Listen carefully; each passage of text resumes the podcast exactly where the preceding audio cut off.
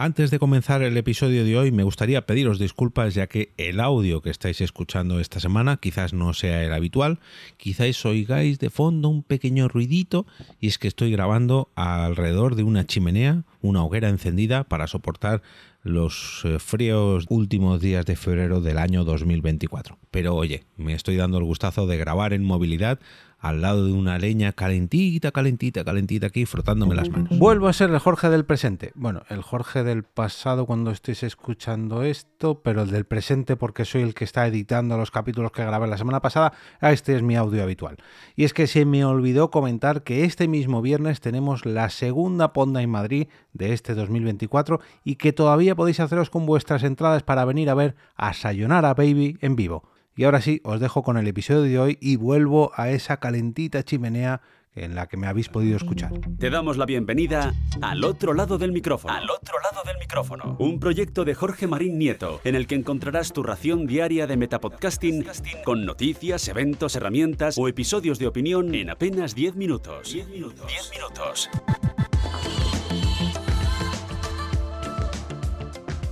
Hoy es 27 de febrero del 2024 y os doy la bienvenida al episodio 930 de Al otro lado del micrófono.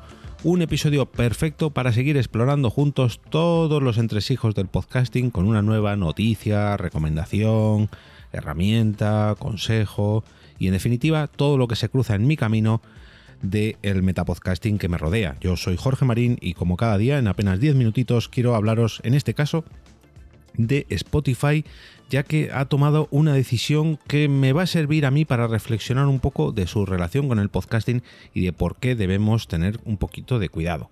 Este episodio os llega gracias al patrocinio de la plataforma 5Cast, una plataforma de audios o podcast de exactamente 5 minutos a las cuales os podéis uniros entrando en 5cast.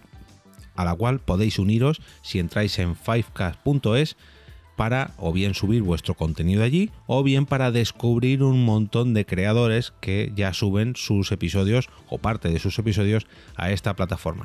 Muchas a esta plataforma. Muchas, pero que muchas gracias a los compañeros de Fivecast por su apoyo mes a mes en la plataforma Coffee. Como decía, hoy quiero hablaros de Spotify, ya que últimamente ha tomado una decisión que, bueno, mm, quizás no nos afecta directamente porque está sobre todo más pensada a creadores de audio o música, ahora veréis a qué me refiero, no tanto a los podcasts, pero que sí que me va a servir de ejemplo para, bueno, pues para reflexionar un poco sobre el papel de esta gran compañía en el podcasting en los últimos meses, años y sobre todo en los próximos meses y años. Esta noticia me llegó gracias a la newsletter de 3x3, una newsletter centrada en la creación de audio digital, a la cual os podéis suscribir también en las notas que encontraréis en, en el episodio de hoy. Además de esta suscripción podéis encontrar la noticia original, mejor dicho, la nota de prensa original que publicó Spotify sobre estos cambios. Y es que Spotify va a dejar de pagar por el streaming artificial. ¿A qué se refieren con esto de el streaming artificial? Bueno, y es que eh, Spotify ha decidido introducir a partir de este año, 2024, un cambio sustancial en su modelo de pago por reproducciones a las canciones que escuchan dentro de su plataforma. Pretende con esto dos objetivos. Mejorar poco, eso sí, los ingresos de los artistas y discográficas y combatir contra las malas prácticas de quienes utilizan bots y pistas de sonido para generar ingresos artificiales. Esas modificaciones son las siguientes, que los tracks, las canciones, que las sintonías, que las bueno, archivos de audio que tengan menos de mil reproducciones en un año no van a recibir pagos por regalías. Pero a cambio, ese dinero se va a destinar para mejorar el pago de las pistas que consigan más de mil escuchas. Si tienes menos de mil escuchas, no recibirás nada. Si tienes más de mil escuchas, recibirás un poquito más. Además, se va a imponer una multa de 10 dólares por cada infracción a los sellos o distribuidoras con canciones cuyas reproducciones sean un 90% fraudulentas, mediante bots. Por último, una, una, tercera nueva regla es que los tracks de sonido, entre comillas, deberán durar al menos dos minutos para recibir regalías, o sea, para recibir recompensas, para recibir eh, una retribución económica. Y cada reproducción valdrá un 20% de lo que vale un play de una canción. De acuerdo con la información original o oficial que distribuyó Spotify, estos cambios no tendrán un gran impacto económico. Solamente un 0,5% de los beneficios se ven afectados por tracks con menos de 1.000 reproducciones, algo así como 40 millones de dólares. ¿El contexto de esta noticia? Bueno, pues es que la situación de la industria musical digamos que es buena, más aún comparada con otras industrias culturales. Directamente, en este caso, es muy buena. Pero sin embargo, el crecimiento de los ingresos se empieza a desacelerar y el precio de la recuperación parece bastante alto. Las discográficas, con Warner y Universal a la cabeza, plantean la necesidad de un nuevo esquema de reparto de ingresos, pero las plataformas, Spotify, la primera de ellas, presenta ganancias magras o directamente pérdidas. El rediseño de la distribución de regalías, con los artistas en el centro, que involucran a Deezer y Spotify, constituye un intento de respuesta a estas demandas, aunque no va a ser suficiente. Los despidos en Universal, por ejemplo, para 2024, evidencian una situación clara, digamos, un recálculo, un, un, reajuste en todo esto. El ritmo de crecimiento disminuye. El nuevo esquema de obtención de ingresos mm, no aparece. Y los nuevos actores en la cadena de valor no están dispuestos a aumentar los pagos. Aquí nos traen un gráfico que efectivamente pues nos demuestra cómo mm, se está desacelerando esta creación de nuevos ingresos y este reparto pues cada vez está no diría en decadencia, pero sí, mm, digamos, se ha estancado, se ha estancado. El significado de, esta, de estos cambios, bueno, pues el nuevo sistema de pagos que, que trae Spotify revela el presente y los riesgos futuros de la industria musical en el escenario digital. Por un lado, que la facturación crece, vale, pero casi nadie está contento. Ni los artistas, para quienes la Unión Europea pide una, una mejor y mayor retribución, ni los gigantes de las compañías discográficas, menos aún las plataformas de audio. Aquí nadie está contento. El flujo del dinero no satisface a todos los eslabones de esta cadena de audio digital. Por otro lado, la incertidumbre ante la irrupción de la inteligencia artificial. Su utilización para crear canciones que sumen reproducciones por fuera del esquema de las mayos y los fraudes de las reproducciones automatizadas se erigen como una herida sangrante de todo este modelo de la industria musical por no decir de la industria sonora, porque aquí no solamente hablamos de canciones, sino de también de sonidos, como el del que os hablé hace unas cuantas semanas, de gente que sube sonido blanco, ruido blanco, para ayudar a otras personas a dormir. Claro, este sonido blanco, este ruido blanco es muy fácil de generar y como tiene muchas reproducciones porque hay mucha gente que lo busca, eso hace que gente que apenas trabaja se lleve bastante dinero. Y para combatirlo, precisamente, pues han creado eh, nuevos esquemas como estos. Em, las respuestas de Spotify parecen un poco tímidas pero tampoco se adivina una solución, digamos, de fondo. Lo único claro es que las discográficas se muestran decididas a buscar nuevos ingresos en otras fuentes.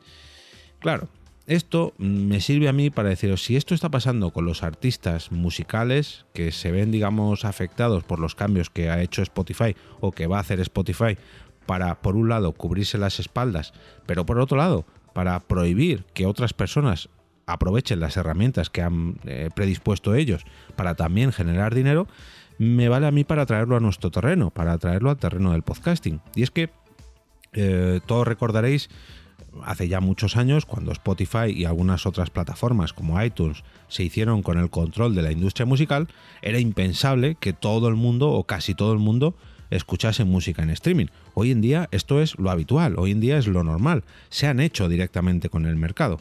Eh, a base de talonarios, a base de traer nuevas herramientas y a base de traer nuevas mejoras, hay que reconocerlo. Ahora casi nadie compra CDs o compra eh, vinilos o cintas de reproducción. Nadie consume audio, digamos, en un formato analógico. Todo el mundo eh, consume en formato digital y sobre todo en streaming. Claro, esto ha hecho que Spotify, digamos, no es que tenga un monopolio, pero prácticamente. Hay otras plataformas, Google Music, YouTube Music, Apple Music. Eh, bueno, en fin, ya sabéis a lo que me refiero. No es un monopolio, vale, pero prácticamente. Esto mismo es lo que está pasando con, con los podcasts. Si recordáis, hace años eran las grandes discográficas las que tenían el dominio del mercado musical. Y ahora no, ahora todos los artistas tienen que pasar por el aro de estas estos servicios de streaming.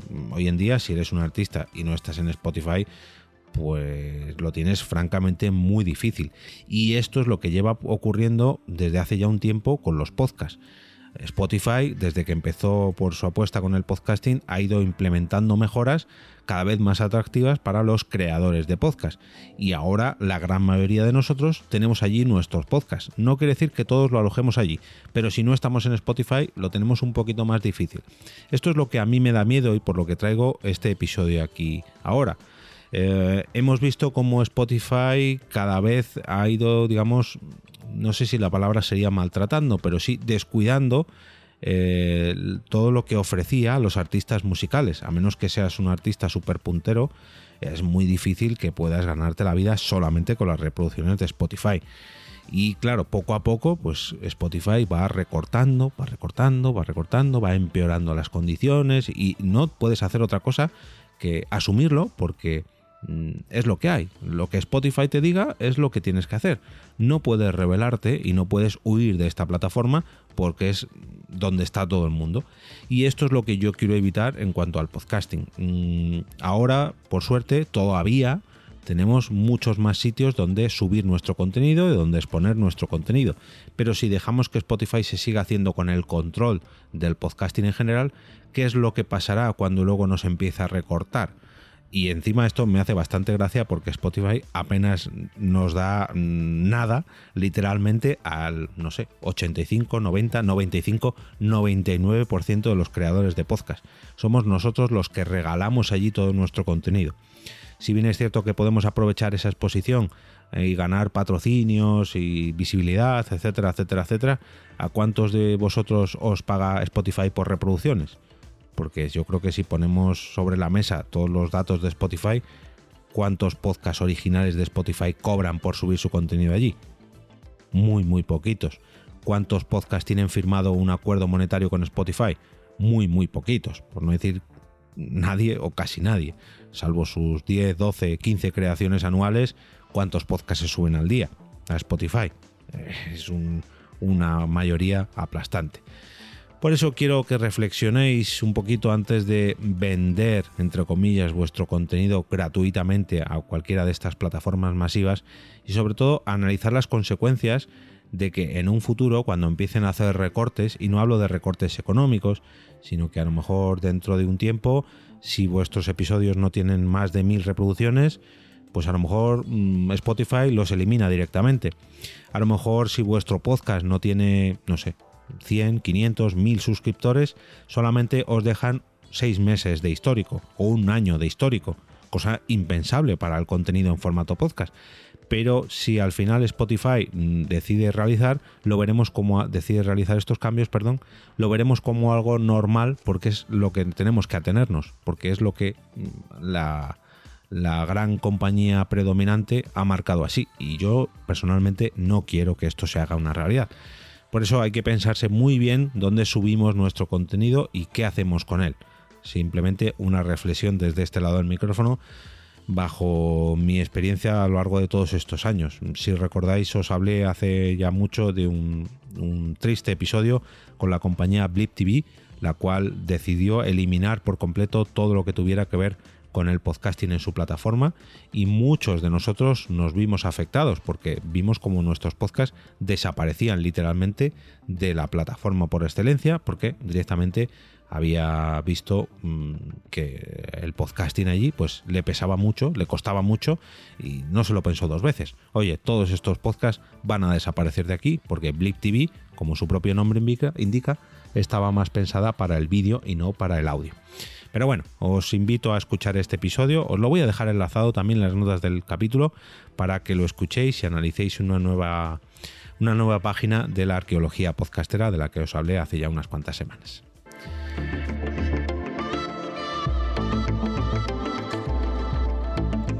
Y ahora me despido y como cada día regreso a ese sitio donde estáis vosotros ahora mismo, al otro lado del micrófono.